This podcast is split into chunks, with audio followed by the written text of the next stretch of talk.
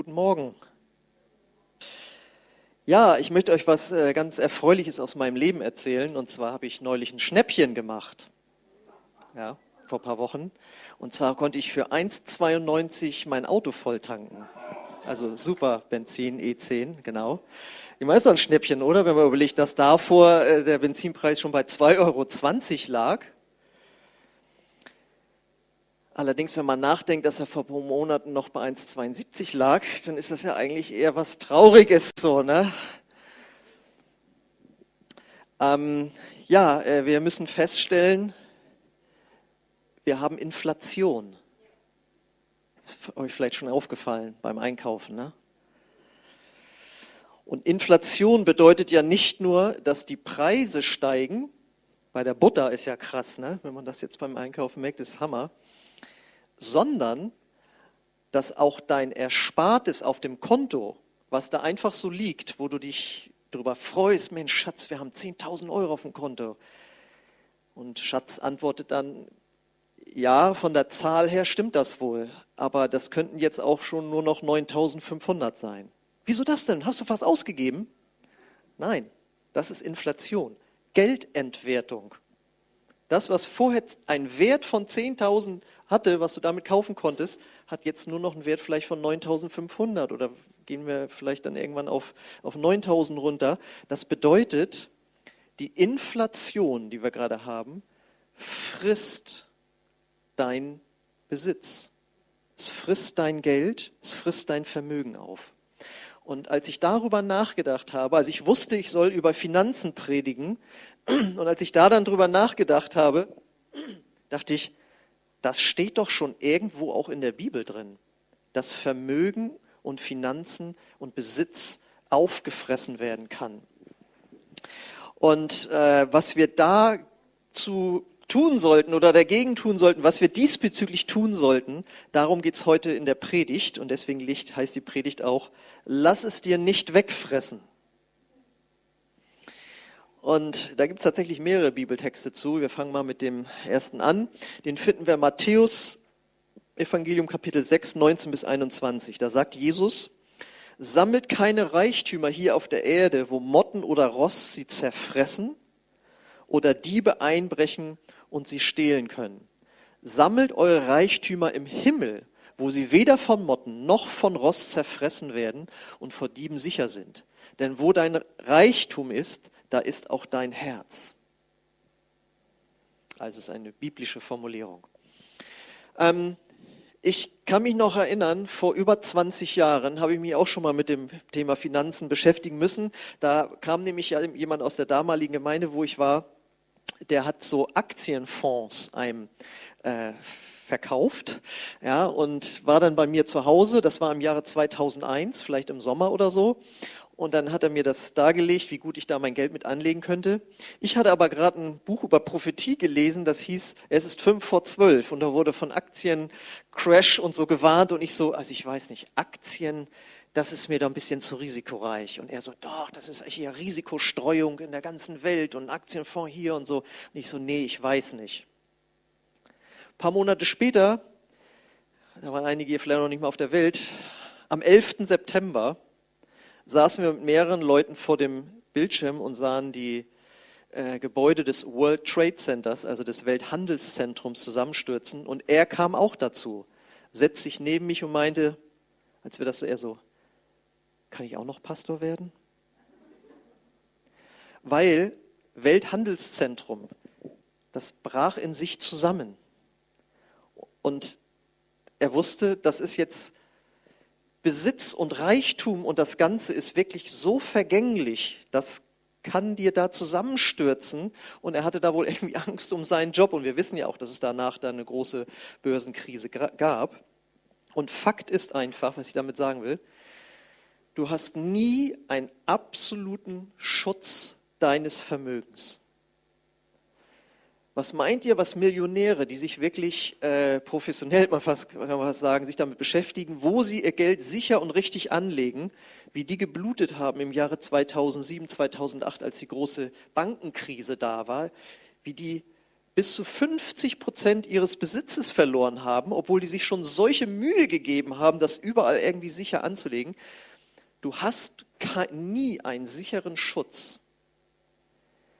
Besitz stand schon immer in der Gefahr, gefressen zu werden.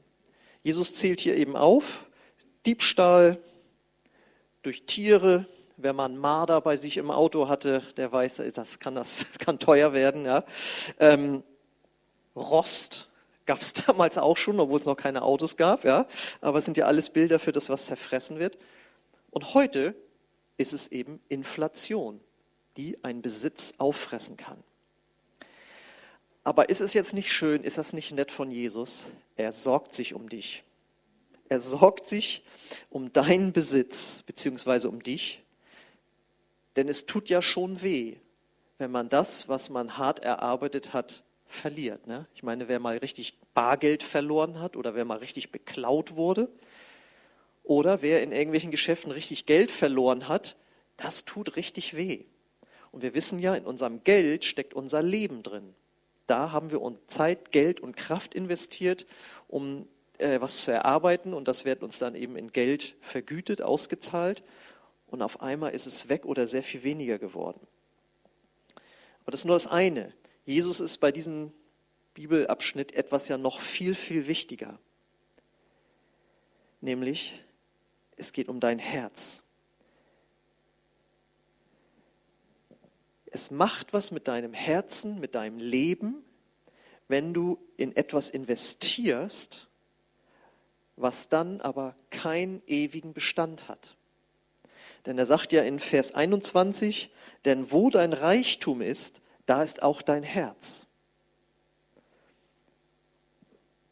Das heißt, er connectet das hier. Dein Geld, dein Besitz connectet er mit deinem Herzen. Denn das, worauf du dich fokussierst, jetzt zum Beispiel Geld verdienen, Geld sparen, ansammeln, das nimmt dich ja auch in Anspruch. Und wenn das dann weggefressen wird, dann hast du Zeit und Kraft quasi in etwas investiert, was vergänglich ist, was weggeht, was dir geraubt wird. Du hast im Grunde genommen falsch investiert. Und da müssen wir uns ja immer wieder daran erinnern, in dieser Gesellschaft, wo es so viel auch um materiellen Besitz geht, ob dein Leben einen tiefer gehenden Wert hatte, etwas ausgemacht hat, das wird nicht von einem Immobilienmakler oder von einem Nachlassverwalter äh, beurteilt, sondern von Gott. Und deswegen ist es wichtig, worauf fokussieren wir unser Leben? Und Gott, der Vater, möchte, dass dein Leben gelingt, dass es eine Tiefe hat. Und warum? Weil er dich liebt. Jeder Vater möchte ja für das eigene Kind, dass das Leben gelingt und dass man in die richtigen Dinge sich Zeit, Kraft und ihr Geld auch eben investiert. Und deswegen hat Jesus eben einen ganz heißen Anlagetipp für dich in diesen schwierigen Zeiten. Investiere in das Reich Gottes. Denn er sagt in, 6, in Vers 20, sammelt eure Reichtümer im Himmel, wo sie weder von Motten noch von Rost zerfressen werden und vor Dieben sicher sind. Ist das nicht ein, das eine herrliche, da kann dein Besitz nicht geklaut und auch nicht aufgefressen werden. Garantiert er uns hier. Weder durch Tiere noch durch Inflation. Man könnte also sagen, auf dem himmlischen Bankkonto gibt es die beste Rendite und die besten Zinsen. Jetzt ist die Frage, was bedeutet das, beziehungsweise wie macht man das, in das richtige Zeit, Kraft und Geld zu investieren? Fangen wir mit der Zeit und der Kraft an.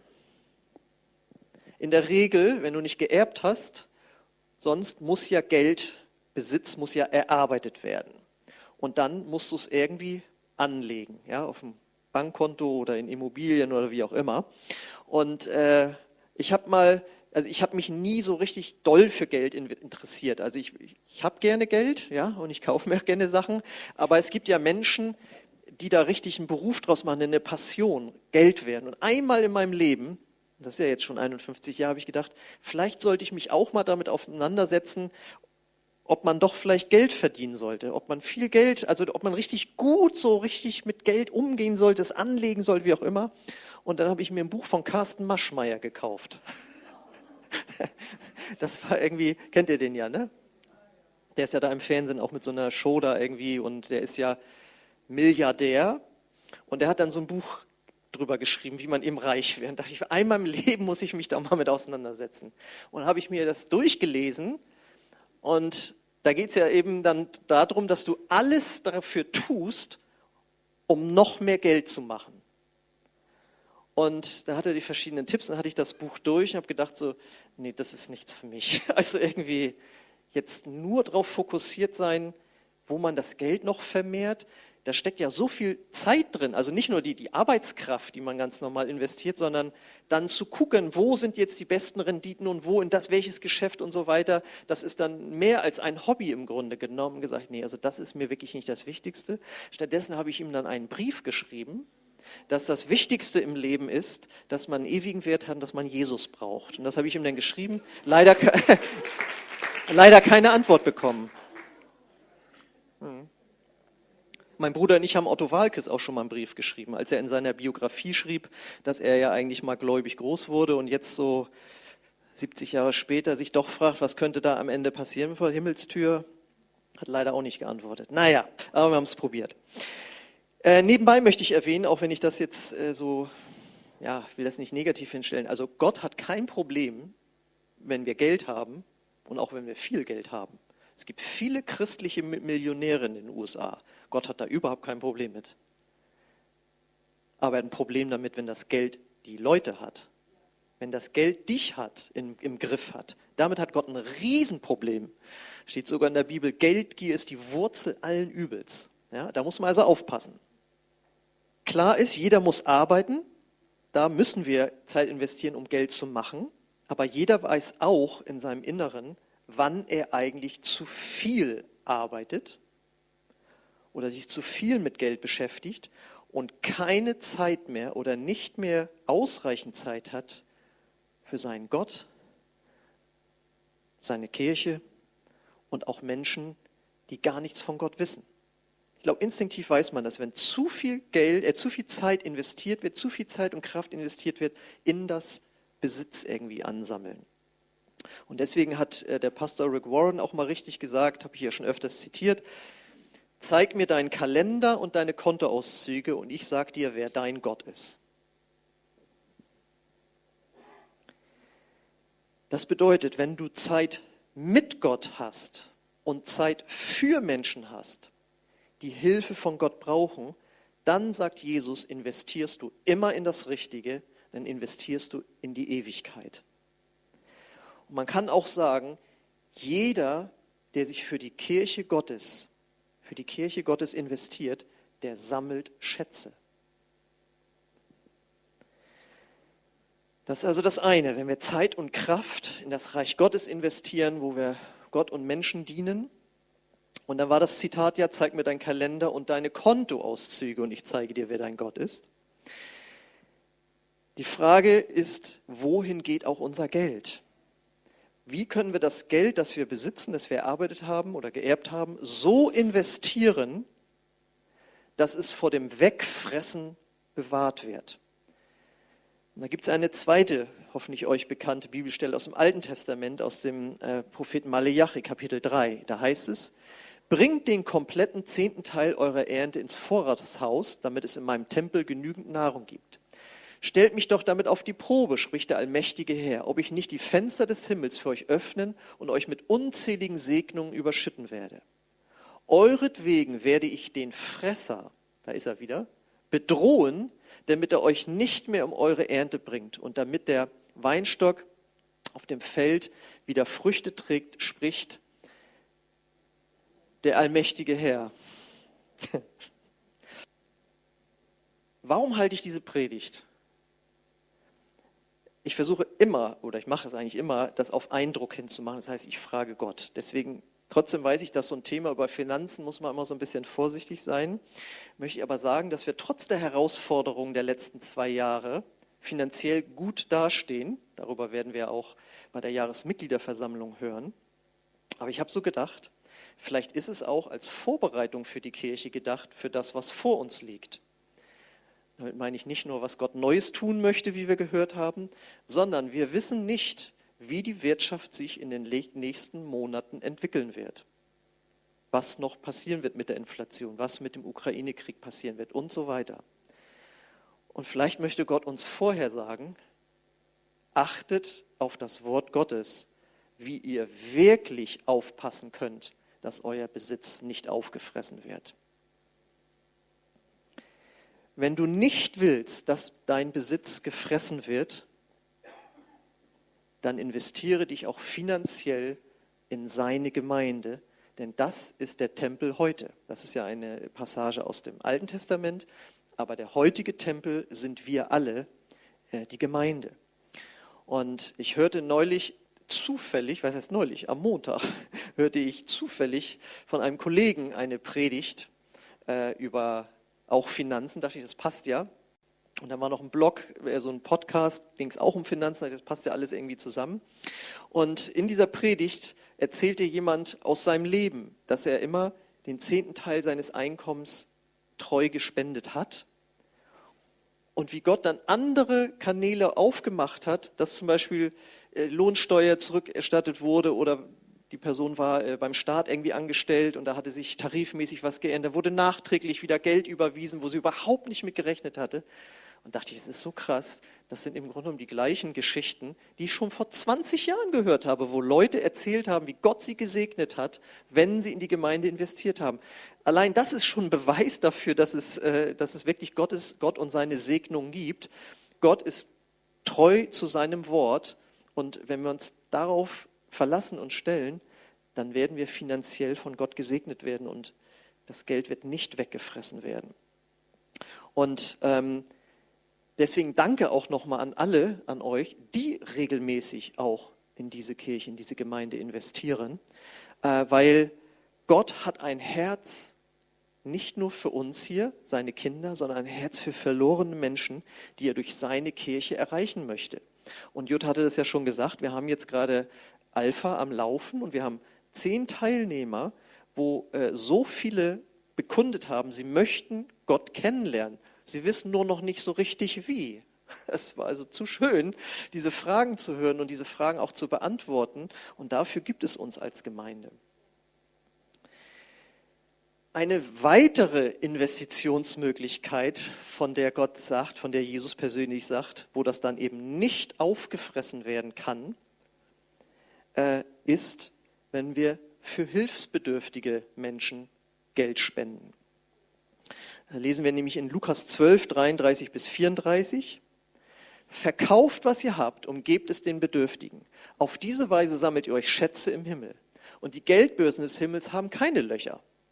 Dort ist euer Schatz sicher und kein Dieb kann ihn stehlen und keine Motte ihn zerfressen oder keine Inflation ist zerfressen. Wo immer euer Reichtum ist, da wird auch euer Herz sein. Gottes Herz ist und war und bleibt immer auch bei den Hilfsbedürftigen. Und äh, ich weiß noch, als ich neu Christ war, hat Gott auch mit mir natürlich, wie bei jedem Christen er das macht, auch über das Thema Finanzen gesprochen. Da habe ich eben das Prinzip des Zehnten äh, kennengelernt, das ich seitdem auch praktiziere. Und dann eben auch, dass wir Almosen geben sollen oder Bedürftige auch unterstützen sollen. Und dann, das ist 20 Jahre her, dann war dann mal in der damaligen Gemeinde jemand, der hat Patenkinder aus Guatemala vermittelt. Und dann waren ich und zwei Freunde, die sich auch mit bekehrt hatten, äh, okay, wir werden, weil wir Studenten waren und nicht viel Geld hatten, also okay, wir werden uns zu dritt ähm, ein Kind leisten. Und das eine war eine, war eine Frau und die überwies dann, also von den, es war eine Freundin und sie überwies dann immer auf mein Konto mit der Betreffzeile unser Kind. Könnte fehlgedeutet werden. Das lief dann irgendwann aus, weil so ein Kind wird ja dann auch erwachsen. Dann habe ich irgendwann mal so Hilfsorganisationen so allgemein gespendet und dann auch mal eine Zeit lang nicht. Auf jeden Fall haben wir dann mal, als ich dann wieder hier war, also nicht wieder, sondern als ich in dieser, seit ich in dieser Gemeinde bin, haben wir mal als Kleingruppe an, an Weihnachten, um die Weihnachtszeit, die Weihnachtsgeschichte von Charles Dickens gesehen. Ihr wisst, ne, mit Ebenezer Scrooge, dem absoluten Geizhals, der dann doch da so ein Nahtoderlebnis sozusagen macht oder Geister erscheinen ihm und ihm zeigen, wie sein Leben sonst hätte verlaufen können und so. Und sich quasi innerlich bekehrt und dann ein guter Mensch wird. Und diese gibt es ja auch von der Muppet Show als Verfilmung und so. Und ich sah das dann so und dachte so, ja Gott, so möchte ich nicht sein. Ich möchte kein Geizkragen sein. Und dann bin ich wirklich dann am nächsten Tag ins Internet gegangen und auf diese Seite von compassion.org, das ist ja eine christliche Hilfsorganisation, die Kinder auf der ganzen Welt sozusagen vermittelt in dem Sinne, dass man sie finanziell unterstützen kann für 30 Euro im Monat. Und dann äh, habe ich dann mir ein Kind aus Afrika ähm, äh, ausgesucht. Und ähm, die größte Herausforderung besteht jetzt für mich darin, die schreibt mir jetzt auch, weißt du? Und dann muss ich ja auch immer was zurückschreiben und dann so, das ist dann immer herausfordernd für mich. Was schreibe ich denn da jetzt und so, ne? Aber es ist irgendwie ganz süß. Ich schicke dann immer Fotos äh, von mir und von Nichten und Neffen und meinen Eltern und so weiter und so. Genau. Ähm, und das ist einfach was Gutes. Ich habe jetzt extra nochmal geguckt, wo, ist die, wo wohnt die in Afrika so? Also von diesem Geld wird dann ein Schulplatz für die bezahlt, halt so. Ne? Und ich kenne Familien, die haben drei Kinder und haben nochmal drei Kinder in der ganzen Welt. Ähm, also Jesus sagt, wenn du so etwas tust, das wird nicht zerfressen werden. Ja? Das ist ein ewiger Wert. Also ich also es gibt ja dann bei Compassion so Geschichten, wo die dann dahin fahren, ihr Patenkind besuchen. Ich dachte, ich fahre die doch nicht nach Afrika. Da kriege ich da noch Malaria. Weiß nicht, also nichts für mich da. Ähm, aber vielleicht treffe ich sie dann ja mal im Himmel, weißt du? Weil es ist ja eine christliche Schule, logischerweise, äh, wo sie dahin geht. Und äh, Jesus sagt, das sind Werte für die Ewigkeit hier in die Kirche, wo wir Menschen für Jesus erreichen und Menschen auf der ganzen Welt oder auch von, vor Ort, die du kennst, dort äh, Menschen zu dienen. Und letztlich geht es bei diesem ganzen Finanzthema äh, immer darum, dass wir lernen, großzügig zu werden, weil Gott großzügig ist. Er hat uns diese Welt geschenkt, er hat uns dieses Leben geschenkt und als das alles den Bach runterging, hat er uns noch seinen Sohn geschenkt. Ja, das ist schon sehr großzügig. Ja, das hat er alles uns gegeben und Jesus hat das ja auch vorgelebt. Er ist ja unser Vorbild. Und Jesus war auch sehr, sehr großzügig. Nämlich indem er sein Leben gegeben hat, am Kreuz gestorben ist, alles gegeben hat, was er hatte, nämlich eben sein Leben, zu unserer Erlösung. Und es geht einfach darum, darauf zu sehen und sich von Gottes Herz berühren zu lassen. Und es geht darum, einfach auch Glauben zu entwickeln. Glaube, dass Gott dich im Himmel belohnt, dass du einen Schatz jetzt schon ansammeln kannst. Und das kann man wirklich nur glauben. Ja? Das kann ich keinem beweisen. Aber irgendwann wird jeder von uns sterben. Und dann wirst du auch belohnt werden für das, was du finanziell hier getan hast, wie du Zeit und Kraft für Gott investiert hast. Und er will dich belohnen und er will jetzt uns auch natürlich schon Glauben schenken und Glauben entwickeln in uns, dass er uns auch hier jetzt schon versorgt, wenn wir etwas von unserem Besitz abgeben. Das ist ja die große Herausforderung. Wie, Moment mal, vorher war es schon knapp, jetzt kommt noch die Inflation und jetzt soll ich trotzdem noch weiter spenden. Wie, wie, wie soll das denn gehen? Und da setzt ja dann erst der Glaube ein, dass das Wort stimmt, dass Gott sagt, pass mal auf, wenn du weiterhin in mich, mein Reich investierst, in Menschen, die Hilfe brauchen, ja, ob es um Jesus dabei geht oder um ganz materiell, praktische materielle Hilfe, dann werde ich dafür sorgen, dass dein Besitz trotzdem nicht aufgefressen wird. Und das muss man einfach glauben. Und es könnte eben sein, dass die nächsten Monate, die vor uns liegen, dort ein Übungsfeld darstellen, weil das, auch das wird wieder vorübergehen. Da muss ich dem Bruder von damals ja auch recht geben. Nicht muss, das ist einfach so. Aktienkurse gehen halt so hoch und runter, hoch und runter, aber letztlich ist es eine Linie, die irgendwo nach oben geht. Und auch diese Inflationszeit wird irgendwann wieder sich verändern. Und dann hatten wir eine Testphase, konnten gucken, wie wir damit umgegangen sind und konnten erleben, wie Gott uns versorgt. Und wenn dann wieder was passiert, dann kannst du sagen, Moment mal, Gott hat beim letzten Mal geholfen, der wird auch jetzt wieder helfen. So funktioniert ja das Entwickeln von Glauben durch Gott. Er gibt uns sein Wort, an dem wir uns orientieren können. Und dann sagt er, und jetzt setz es in die Tat um und du wirst sehen, wie ich mich zu meinem Wort stelle, weil das ist Glaube. Glaube ist eine Handlung. Eine Handlung dahin, darauf hin, was Gott gesagt hat. Ja?